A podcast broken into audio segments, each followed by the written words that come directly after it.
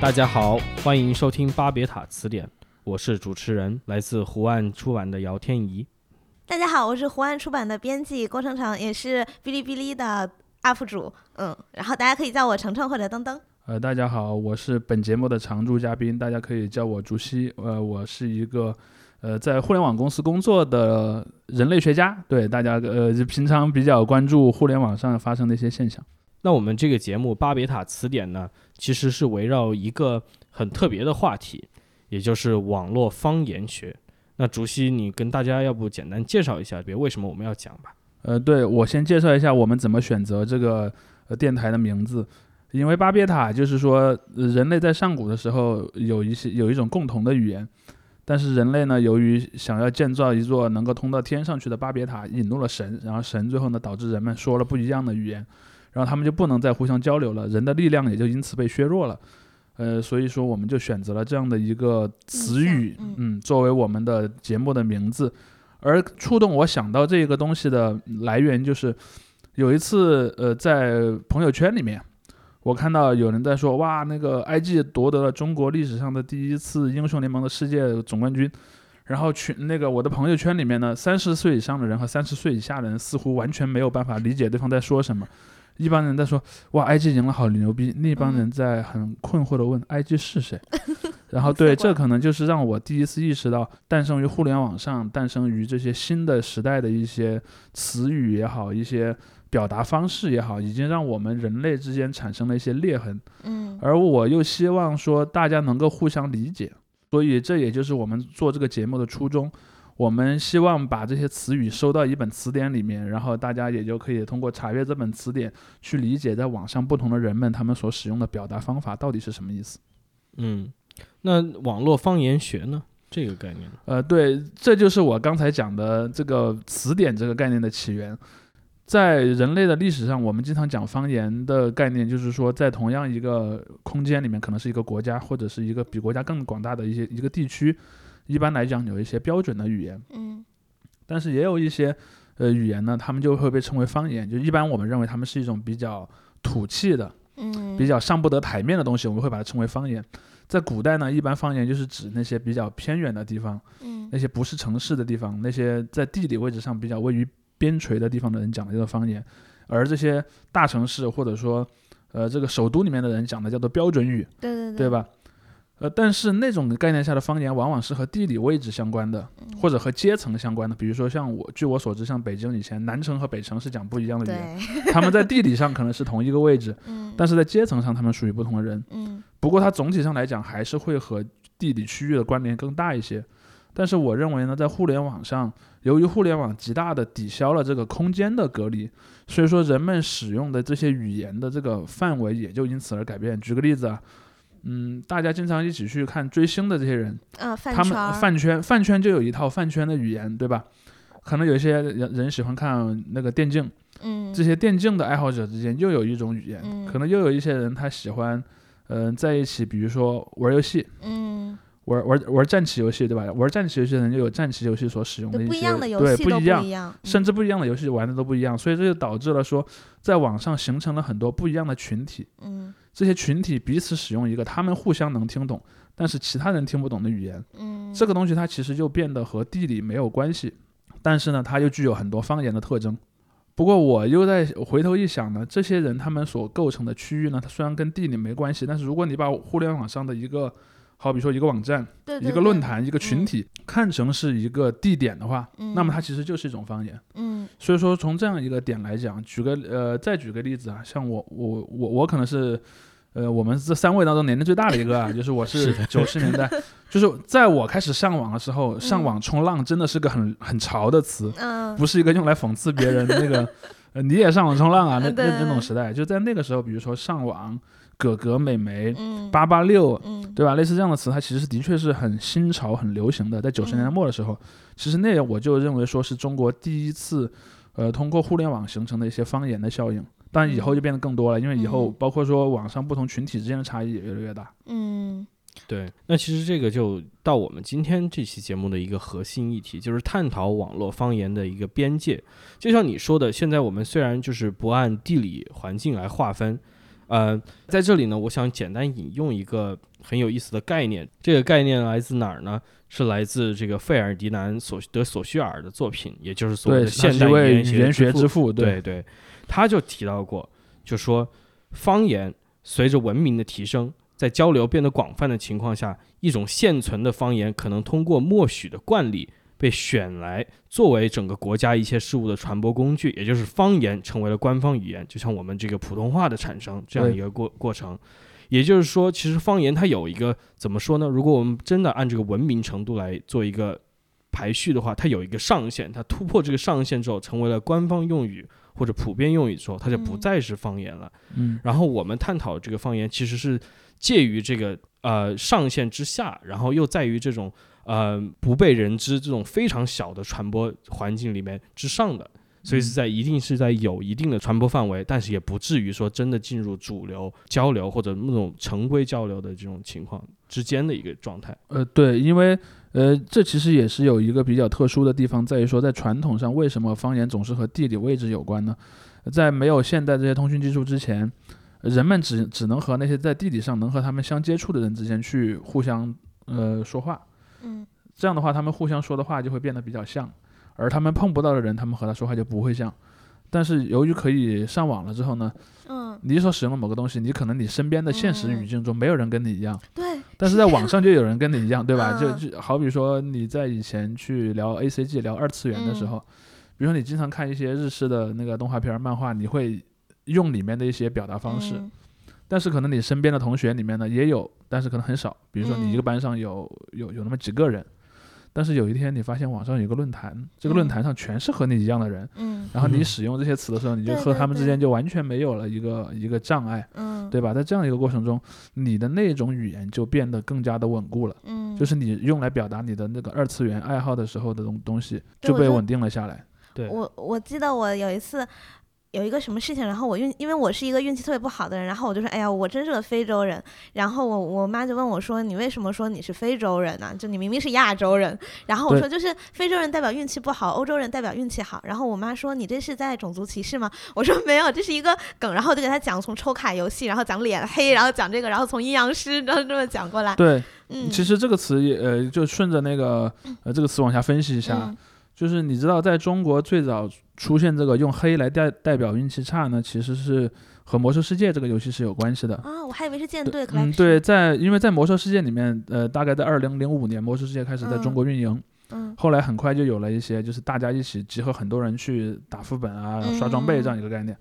在那个游戏里面有一个角色呢，叫做雷德黑手，他就是个角色，他名字里面他姓就姓黑手， 很黑，就对。然后，而且游戏里面还有一个以这个角色命名的道具，就叫黑手事务。然然后，所以当时哦我们在玩家里面，比如说我们一般会派一个代表去摸一下那个 BOSS 的尸体，看他打出了什么东西。嗯在这个过程中，比如说如果出了好东西，我们就会嗯称那个摸的人为红手。啊，如果那个人摸的东西很差呢，我们就称他为黑手。其实 最早最幕早后黑黑手是吧？对最后最早的时候，黑的反义词其实不是白，啊而是红。红，对，但是呢，表示运气坏一定是用黑的。对对对，然后再往后，比如说像一些抽卡的游嗯戏抽啦，卡游戏像一些其他的，包括说那种就是氪金类游戏，它不一定是嗯抽卡，它也可能是个抽箱子，对吧？嗯，开箱，嗯，对这一类的东西，它都变成了那个用红和黑来描述。但、但嗯是随着它传播越来越广，黑的反义词也就慢慢的变成了白。白，嗯因为当我们在说黑的时候，我们一般会会说非洲，比如说、嗯一开始我我形容你，你是个黑黑手，对吧？嗯结果第二周你运气还那么差，我说你这个黑的不光是手，你整个人都是黑 的，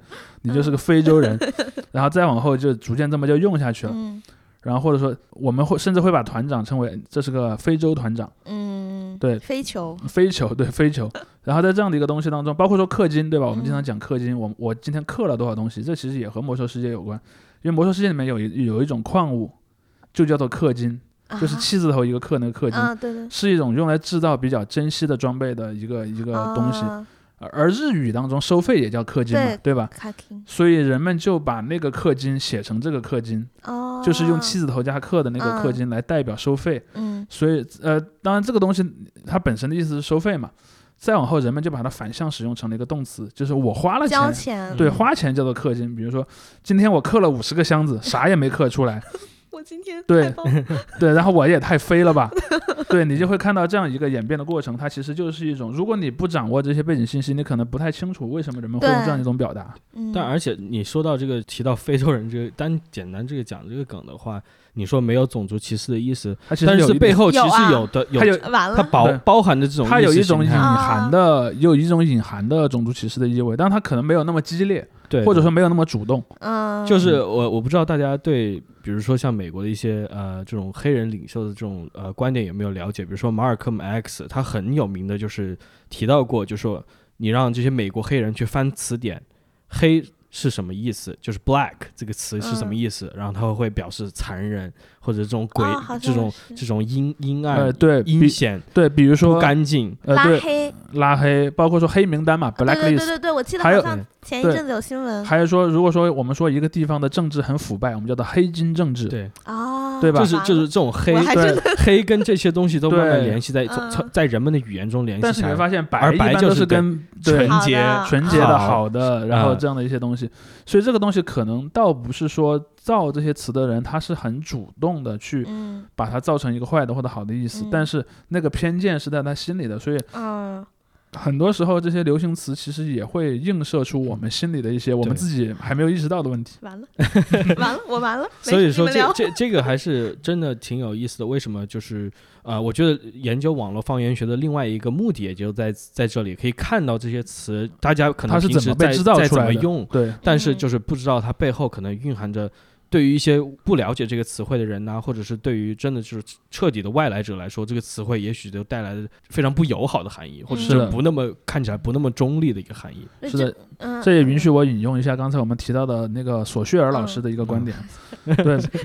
呃，索绪尔认为语言不过是一个符号系统嘛，嗯是一个叫做能指，就是它是可以用来指代任何东西。嗯语言这个符号本身不代表任何意义。嗯但是我想指出另另一点是，这些符号和他们所指的那个对象之间，它是有一些有一些特定的嗯倾向的。就像我们刚才讲的，黑这个符号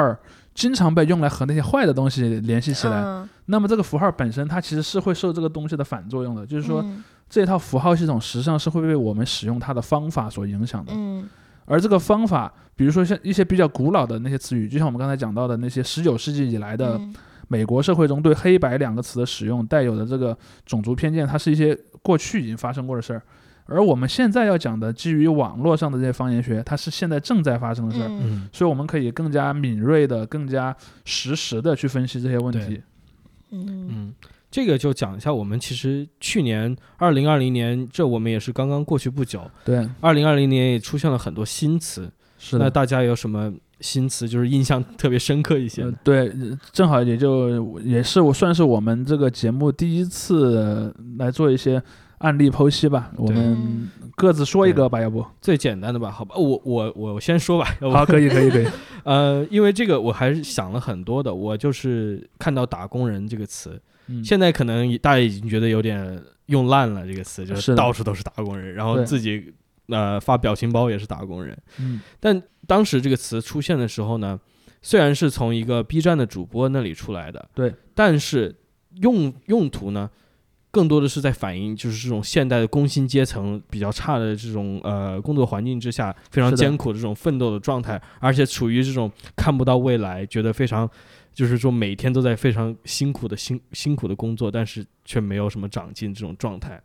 是的，我我不知道我们的听众有没有知道这个“打工人”这个词最早它所出现的那个环境啊，在那个环境里是那个我们刚才说到的那个那个主播，他其实呃更早的时候他是活跃在一些直播平台，包括说像在抖音啊一些、一些嗯网站上也能看到那个嗯，打叫工做对抽象大篮子嘛。嗯然后抽象大篮子其实是一个没怎么上过学的一个，他上是应该是上完一个专科学校中专，好呃，像对，是中专还是嗯大专，反正好像中专吧、嗯之类的。然后他其实在网上就是有一种非常讽刺的一个氛围，所以你看他那个视频，虽然嗯从表面上看他还挺斗志昂扬的。起床了吗？那种感觉就是，呃，今天这个大家都要努力去工作啊，就早安早安打工工人人，对嗯嗯，但是你会看到说，基于这个人一贯的视频内容，它其实是一种有讽刺的意味的，所以你经常会看到，呃，大概在十月份吧，二零二零年是10 10月月份呃对对这个词被创造出来的时候，网嗯上就出现了很多表情包，嗯，比如说有一个穿着工装的小猫，手呃嘴里还叼着一支 烟，对吧我？经常用的表情对，那个包 表情，那个小猫就会说那个呃加油吧，打工人，或者说没有享受困难的工作，对有只有努力的打不够工努人力的打工人，还有什么 那个享受都是留给有钱人的，我们嗯打工人只能努力。还有什么？呃，我那天坐对地铁过安检，然后那个金属警报器响 了，然后安检员问我为什么，我说打工人都有坚钢铁一样的意志。你会发但现这种词它是很讽刺的，对，就是这一方面是一方面，但最触动我的一面是什么呢？嗯就是我在想，之前那么多那么一段时间以来，大家网上就说这种环境其实对于工薪阶层啊，对于这种我们用比较有政治意味的词汇吧，就是无产阶级的工这呃个、工人阶级这对这个关照其实是很少的，包括就是嗯大家显示就是这种无产阶级或者工薪阶级劳方不团结嗯怎么怎么样，然后大家总是在想，我们也许可以。用更加现代的方法把这些人给团结起来，或者是嗯给这些人创造一个可以、可以凝聚的一个地方。嗯是的，就是像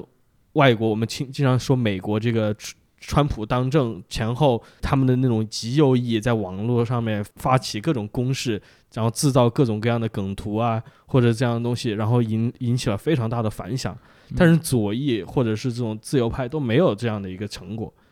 所以左派也在想，就是我们怎么样能够做出一样类似的东西。嗯大家想来想去，结果到头来是今天打工人这样一个出出自于你像你说，也许有点讽刺意味的这样一个主播嗯之口，却成为了这么有力的一个词语。是我的觉得对于就是可能对对于工薪阶层有关照的这些人，或者想要想办法就是更加现代的用更加现代的口吻去团结他们，或者去跟他们进行交流的话，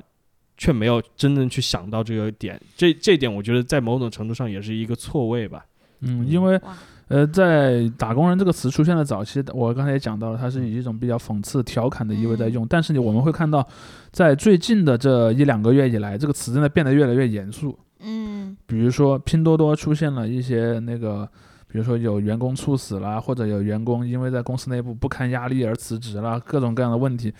我们发现，在讨论这种劳工权益问题的时候，“打工人”这个词就被赋予了刚刚我们说的那种比较严肃、认阶级真的、意味，带有一点点阶级意味的东西了。，嗯而你再去回顾它三个月前的那种，就是纯梗图，一个嗯可爱的小调猫猫，侃的哎，嗯两个之间其实，呃，风格就已经差异很大了。但是我觉得这是一个挺有逻辑的一个呃，是进它的这展个演变是演变是很有逻辑的，因为这个词被创造出来之后，它必然会被用来描述这样的一些人。嗯对，但是它跟之前的啊、什么打工仔呀、这种东西又有很不一样的地方，它就有这种新奇的感觉。呃，是，而且我认为一个词如果它被用的比较久了之后，它可能就会让人有点麻木。比如说嗯“打工仔”这个词词，大家都知道，嗯，它其实是带有广东话的意味的。对嗯是对广，就是“仔”这个词，因为嗯，北方汉语里面是不太用“仔”的，嗯对对吧？呃，打工这个词其实就是从八十年代早期的那个我中国内地刚刚改革开放，那打工妹嘛那个时候打工还仔、有打工妹嗯这些词其实都是从那个香港那边传到珠三角地区，然后再从珠三角地区随着这些打工的这些人回到故乡，而然后这个词就慢慢的流行起来，嗯就有点像什么呢？呃，现在中国很多年那个我我不知道九零后会不会啊，但是在我们八零后的年代，我们都会唱黄家驹的歌，会唱 Beyond 的歌。啊嗯啊啊其实最早把 Beyond 的歌从粤语这样一个场景带到全中国的那些讲官话的这些地方，嗯其实就是这些去广东打工的人，嗯他们买了 Beyond 的磁带。带回老家，然后在老家那些什么商店啊，或者在一些那个地方去播。嗯播完之后，你会发现，可能啊，中国大量的人是不会粤语的，嗯但是他们都会唱那个什么无法可修饰的鸭嘴兽，对吧？那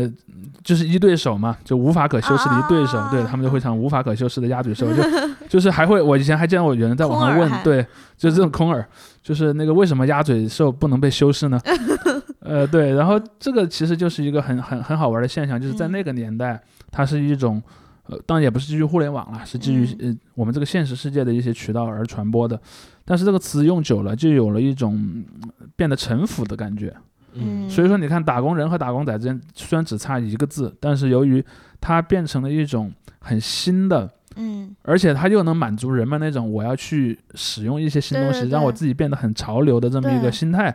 所以它一下子就流行起来。但是它流行起来之后，它自己内部所蕴含的这种代表着阶级的这个资源，它是一定会被人发现的。嗯所以说，你看它虽然只被用了短短可能两三个月，但是它很快就完成了这个从调侃到严肃的一个画风的转变。嗯，我认为它在未来很长一段时间内，它可能都会保持一种相对严肃的状态被人使用。嗯，嗯，那你们各自的又有什么词汇呢？请，您请。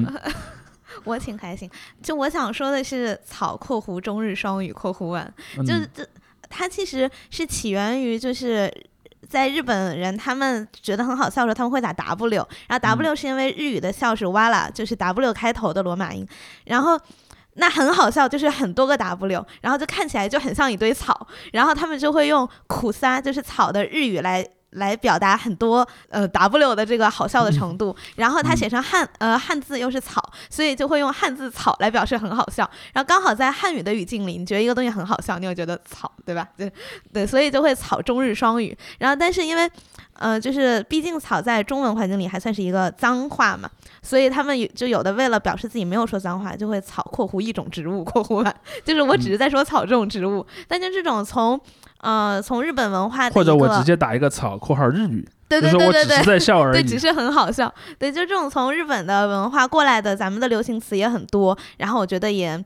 就是让我，呃，因为我的是我呃怎么说呢，我身处的文化圈比较偏日本文化。就刚嗯才说的那个、呃方言的事情，我就觉得，比如说像我在我们公众号里面的笔名叫空调成太郎，嗯空调是吹的这个空调，然后嗯橙是橙子的橙。嗯然后，如果要是你也看日本动漫，或者是你也看 JoJo， JoJo 的话，嗯对你就会知道，其实我是在 Nata 那个空调成太郎。对，是一个可角色的名字。对，然后是嗯一个很无敌的人。但对如果你不知道那个，你就觉得嗯，这个人的名字怎么这么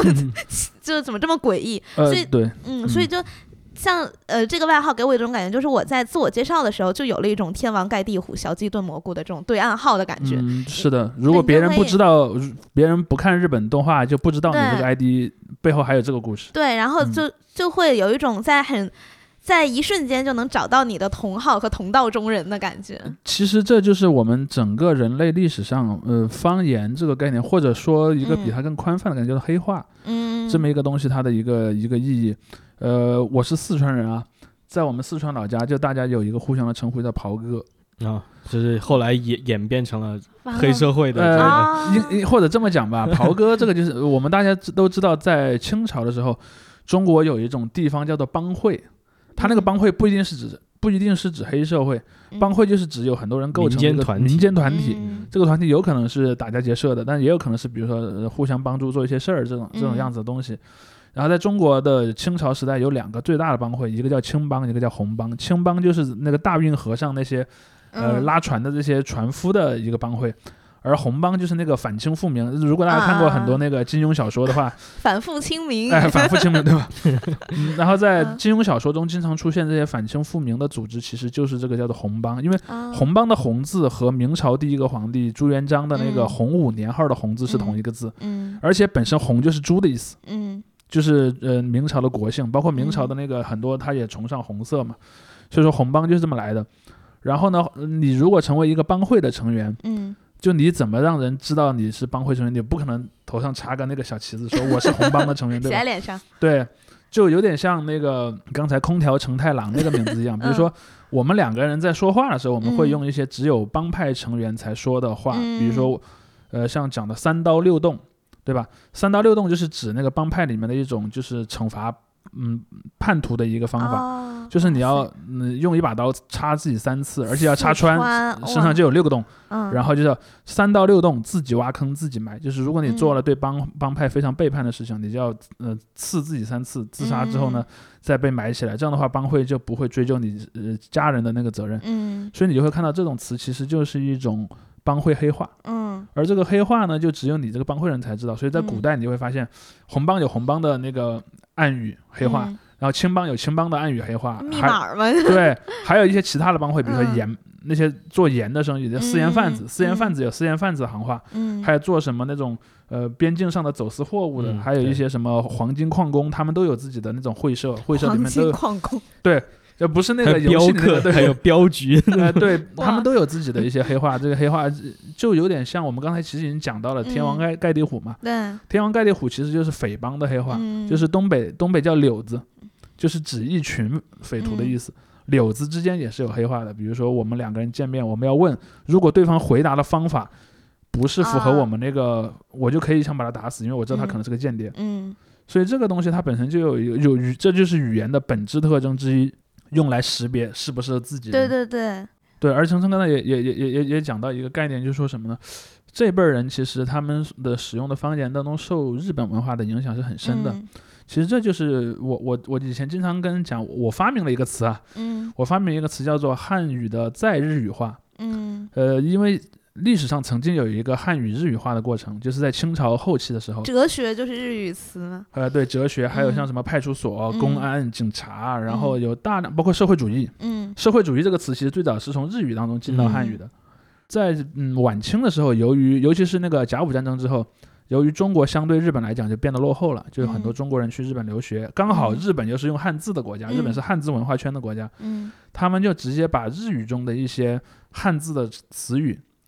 直接就转成汉字，呃就是中文汉字的一些词语，然后在中中文当中去使用。包括嗯其实我们看，在那个年代有很多人，包括说像那个最早兴中会的那些人，很多可嗯能也是有日本啊相关的留学背景。再包括像我们大家所熟知的鲁迅先生，对吧？他嗯也是长期在日本留学，所以这就导致了大量的日语词、日语汉字词嗯通过这个方法进入到了汉语当中。嗯但是后来随着这个呃中国的逐渐发展呢，就是吸引外来词的这个就变弱了。嗯不过后来又出现了一个现象，这个就是大概在新世纪初的时候，就两千零几年的时候，嗯因为大概在是在九八年，在九八年中国成立了一个那个呃广电总局，嗯，广电总局其实那个时候大家都知道，小时候就播日本动画片播很对多啊，嘛，四驱不兄管。弟有的没的，对，不管是男孩儿女孩儿，其实都是看日本动画嗯片儿。可能男孩儿看《圣斗士星矢》，女孩儿嗯看那个美少女呃战士美少女 战士、花仙 子，对对更早可对，能还有花仙仙子。，呃，这样的话就导致其实整整的一代中国小朋友是很喜欢日本的这些文艺作品的。嗯但是广电总局出了一个命令，说那个电视台不能在小朋友放学的那个时段去播这嗯些日本。他说不能播进口动画片，其实那个时候主要就是指日本对动画对片。对，这就产生了一个后果，就是没有人再把它引进到中国，变成那种经过正规的翻译、正规的搭配字幕出现的动画片。嗯在那之后就比完全变成了野生的动画片。这个而这个促成过程恰好就是一个互联网的作用，嗯，就是是在零几年的时候出现了一大批网站，这些网站呢就直接把日本的动画片。然后配上由这些网上的爱好者自己翻译的字幕，嗯然后供人下载，还有漫画也是一样。嗯这里面就产生了一个过程是什么呢？这些爱好者往往是很年轻的小朋友，嗯他们在翻译一些词的时候，他们可能看到那个词是个汉字词就不会翻译了，嗯就会直接把它写成中文里的汉字。嗯但实际上那个词可能是需要翻译的，嗯，就是按照传统老的规范的话，举个例子，像那个，嗯，五等分的花嫁，对吧？嗯是现在一个动日本动画片的嗯名字。花架其实就是对，对，如果你要把它完全翻译成中文，就应该叫五分之一的新娘。嗯但是你会看到那些网上的这些呃爱好者，他可能不会这么做，他就直接写成五等分的花嫁。嗯对包括像以前，比如说这个人好腹黑啊，对吧嗯对对对，如果你按照中文的翻译，你应该说这个人是个口蜜腹剑的人，嗯，或者说是个类似这样的一些词两吧。面三刀，我已经不知道腹黑该怎么翻译了，对，这其实就是一阴个险这样的过嗯程，就是呃，如果说第一波的那个就是晚清的那一波，嗯呃，汉语的日语化，它是由于有一些有一些词在中文当中还没有创造它的那个嗯对应词，对对，所以你就就直接拿来主义了。嗯其实我们会发现，韩语也有类，就朝鲜语也有类似的倾向。朝鲜语当中有很多词其实也是这么来的，比如说嗯社会主义这样的东西、共产主义这样的东西，其实也是嗯从日语里直接挪过去的。因为那个时候日本对韩国的文化、呃朝鲜的文化影响也很大。嗯提到这一点，我就想到这种所谓的网络方言跟网络语言这个概念的区别就在这里，就是网络语言往往我们如果是看就是一些缩写啊等等那种，更多是一种呃为了简化交流或者为了让交对，它流有应该这么说，方言是它的一个子集，对对，它对并不是嗯所有的网络语言，我们都像刚才我们说那样把它称为一种方言。就像你刚才讲的，呃，最早的一个很有名的例子，LZ 对吧？嗯，楼楼楼主主楼主还有嗯 BZ 版版啊，主，版主，或者是班主，对班嗯主，班主，类似这样的词，它其实可能最早它，嗯，完全是由由于谐音也好，或者方便输入。嗯，嗯我们知道中文的输入法在早期是质量比全拼较嗯差的，就是全拼，它的词语联想功能啊什么都啊做的比较落后，嗯，所以说人们为了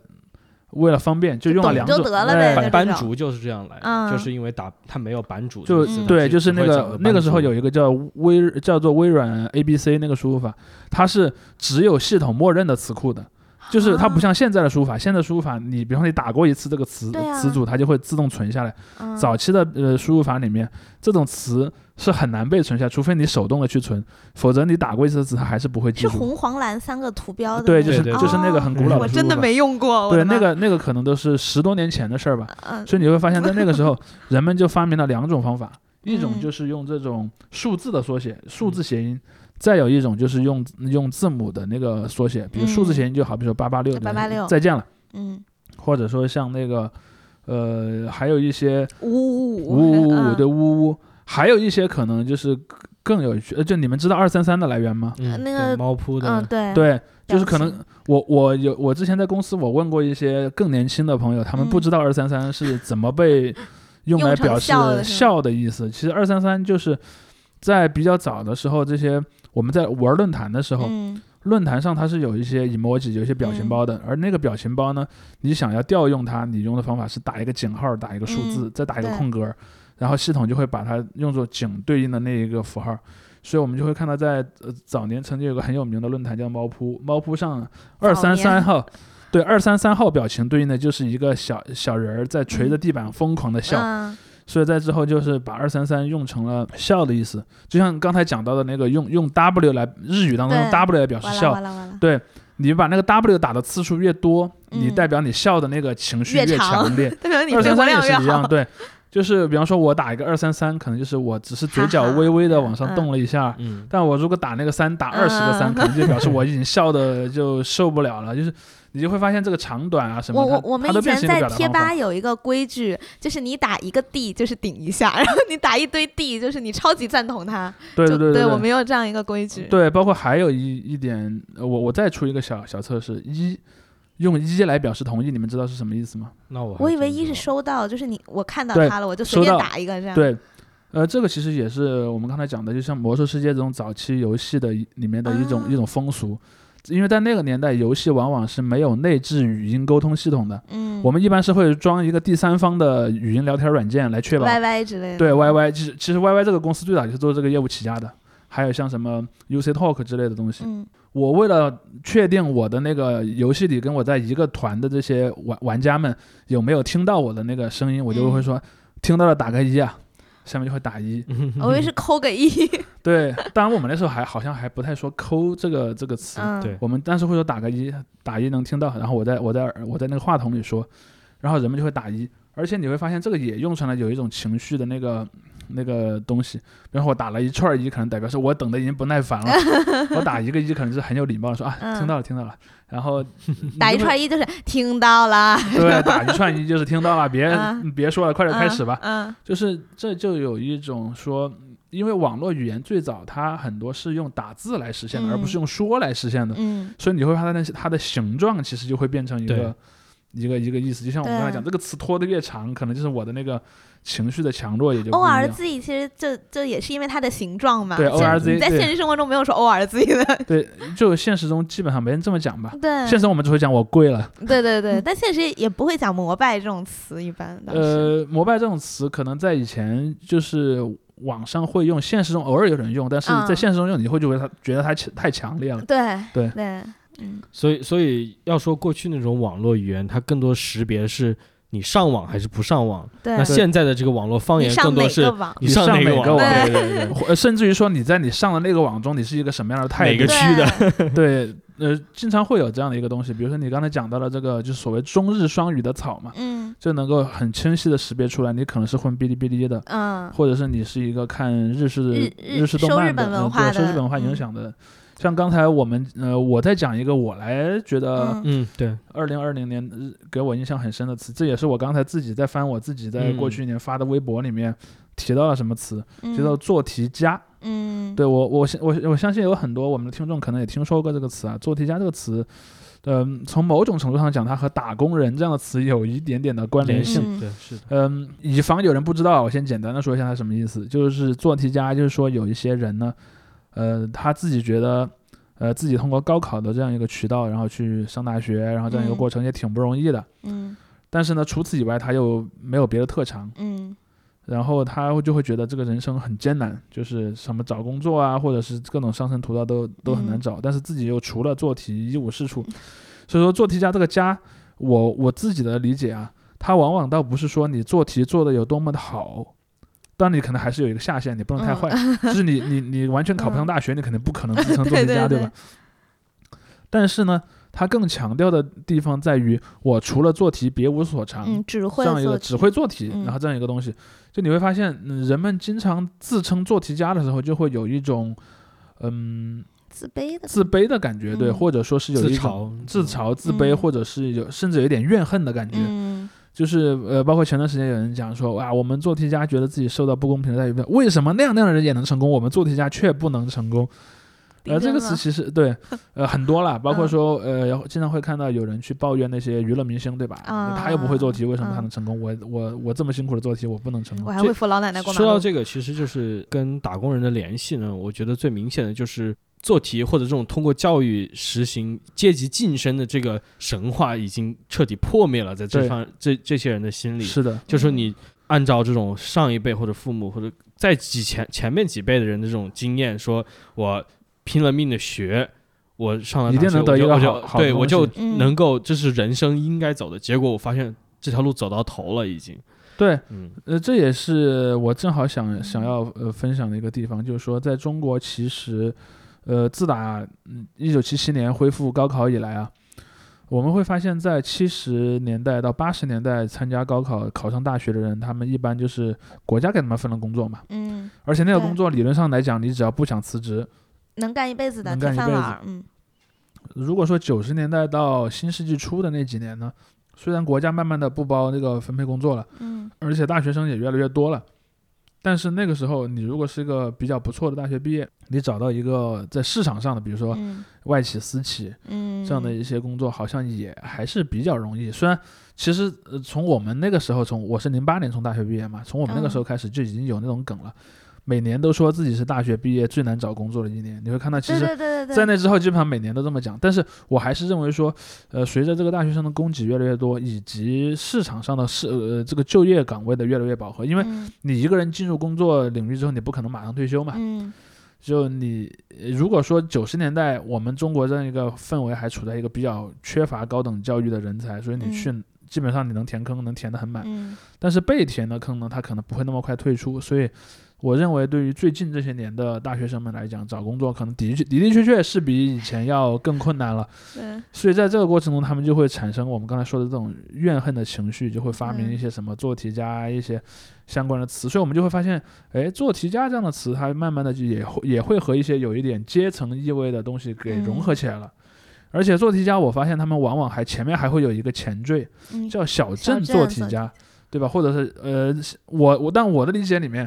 呃，小镇不一定真的是指那种小镇或者农嗯村啊。小镇，比如说大城市里的一些处在相对不那么富裕的家庭的小孩儿，他北可京能南城，哎，差不多差不多，大张伟对吧？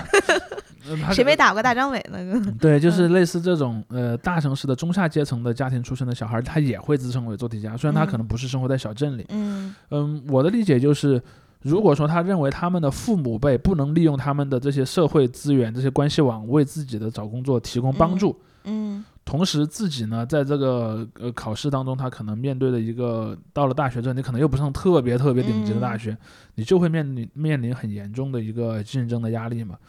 呃，在这样的一个语境下，你就会发现他们就会把自己也说成是这种就是没有上升空间的，在阶层上比较焦虑的这样的一些人。嗯，所以说，如果这么讲，如果说打工人是抱怨自己打工太辛苦的话，呃，有一些做题家就在抱怨，我还没有成为打工人的资 格呢，我还要为成为打工人对对对对而对激烈竞争。嗯，对，所以这样的一种状态下，你会发现说，哎，这个其实有一些词的出现和流行，其实是是有呈现出这个社会的一些嗯心态变化的。不过他们，我觉得在在某种程度上，他们慢慢的也就不再成为网络方言了，他们就可能呃是成的为了是的一种流行嗯语，呃就是因为它已经突破了他们最早出来的那个圈子，对，他嗯是们突破了这个上限，所谓的这文这明也上是一个限这也是一个新的特点吧，因为像在我我刚才比如说我讲到魔兽世界里的一些词啊，呃嗯如果说在十几年前。那个时候，魔兽世界可能是中国玩家最多的一个游戏了，嗯但是魔兽世界里的一些术语仍然是不为一般人所知的。嗯呃，因为那个时候上网的人其实说实话、呃、很很有嗯限，但现在因为有了手机之后，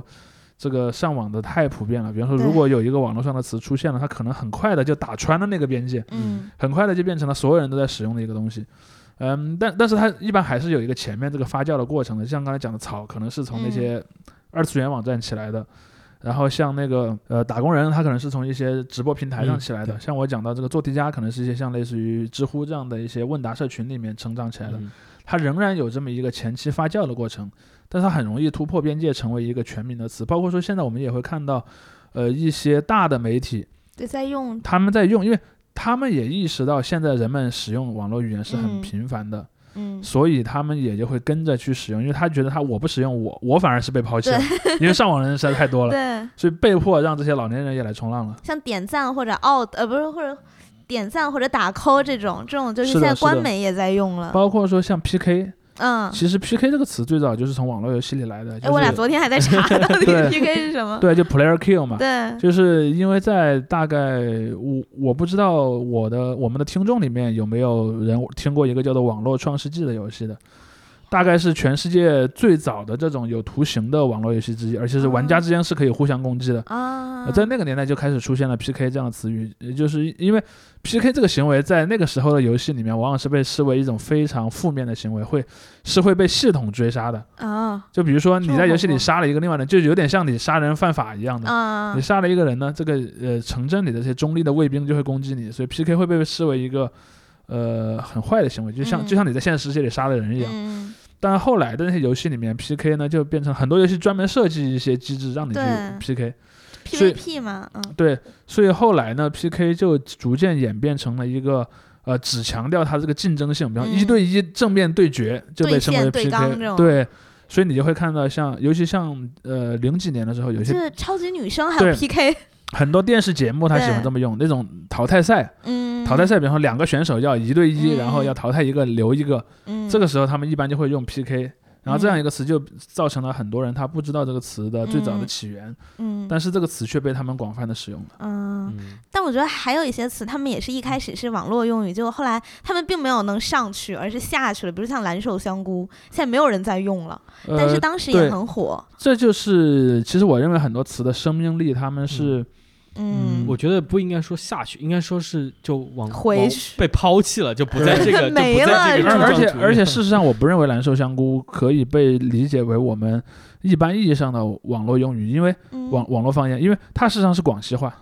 对，它是方言梗，呃，它是方言梗，嗯，呃，但是也可以说有很多网络方言，它是带有现实世界中的方言特色 的。那好好自为之不 也是对，也是方言梗吗？呃，对，是包括我之前还看到有一些语言学家在很认真的分析那个马马大师到底是什么地方的人，他使用的到底是什么方言， 真嗯的有分析出来过。啊哇，呃，在像那个什么，像那个呃，比如说游戏这个领域啊，游戏游嗯电竞、电竞嗯直播这些选手，他经常贡献很多那个。嗯那些热词，其实很多电竞主播的一些口癖，他经常用的一些口头禅是和他嗯自己所使用的方言，就是他现实世界中所使用的嗯方言，那个有有很大的关系。好比 说 PDD，对吧？PDD 创造的很多热门词都是四川话里面来 的。最近拼多多出事儿，大家都用缩写，我一直以为 PDD 怎么了？对，嗯然后然后比如说 PDD 经常说那个牙刷这样的词，对吧？嗯其实就是四川话里来的。呃，我在我的眼中，我可能还是会把他们也试图纳入到网络方言这样一个概念中去的。嗯但前提是它一定在这个过程中，它产生了很多新的变化嗯，和一些新的意思。所以就是网络方言它的，嗯，那那我们现在应该怎么理解它这个生命力呢？呃，我嗯我的理解当中，可能还是说它能不能反映一些、呃、社会上是的实对际更有社会共嗯识的一些问题，像我们刚才讲到的，比如说像打工人也好，像做题家也好，它可能反映的是一些横跨不同的领域的人，他都会去焦虑的。比如说难受香菇为什么不不能火吧？因为就是它是一个表达情绪的东西，在这样的一个赛道里，有很多很多的词语可以对去使用。裂开了，哎，是吧，对，但是说如果像我要解解释一个问题，比如说做题家这样作为一个社嗯会阶层的问题，你可能这个赛道里玩家比较少嘛，所嗯以直到我们出现一个新词把它顶掉对之对前，对它可能就会长期的存在。嗯嗯，那我觉得从刚才举的好多例子里面，已经把这个呃，就是网络方言的这种特殊性给描绘出来了，包括它跟网络语言呐、或者跟常规的这种常规交流中的方言的区别在哪对里？它有一定的这个社会性质和文化性质。嗯我觉得这一点就是将是贯穿我们整个节目的一对个主要最主要的一个议题。嗯，之后的节目里面我们也对会对举更多的例子，我们可能嗯不会像第一期这样聊的这么。呃，分散啊分哈散，对我们可能之后会每一次针对一个比较主具体题的一个主嗯题去讨论。对，那我们下一期呢，嗯，要不就聊一下这种网络环境的这样一个历史吧，是怎么样一个网络环境催生了这种网络方言的诞生？呃，我觉得挺好的。对那对个嗯因为我们想要了解一下，在这个地域里面说嗯这些方言的人，但我们也要知道他们脚下是怎么站来的是呃，脚下场的一个所土壤是怎嗯么样的？是的，嗯好的，那感谢大家收听我们第一期节目，呃，也希望大家订阅我们，然后收听我们以后的节目。欢迎好大家三连支持，好，谢谢，谢再嗯谢见，再见。拜拜。拜拜。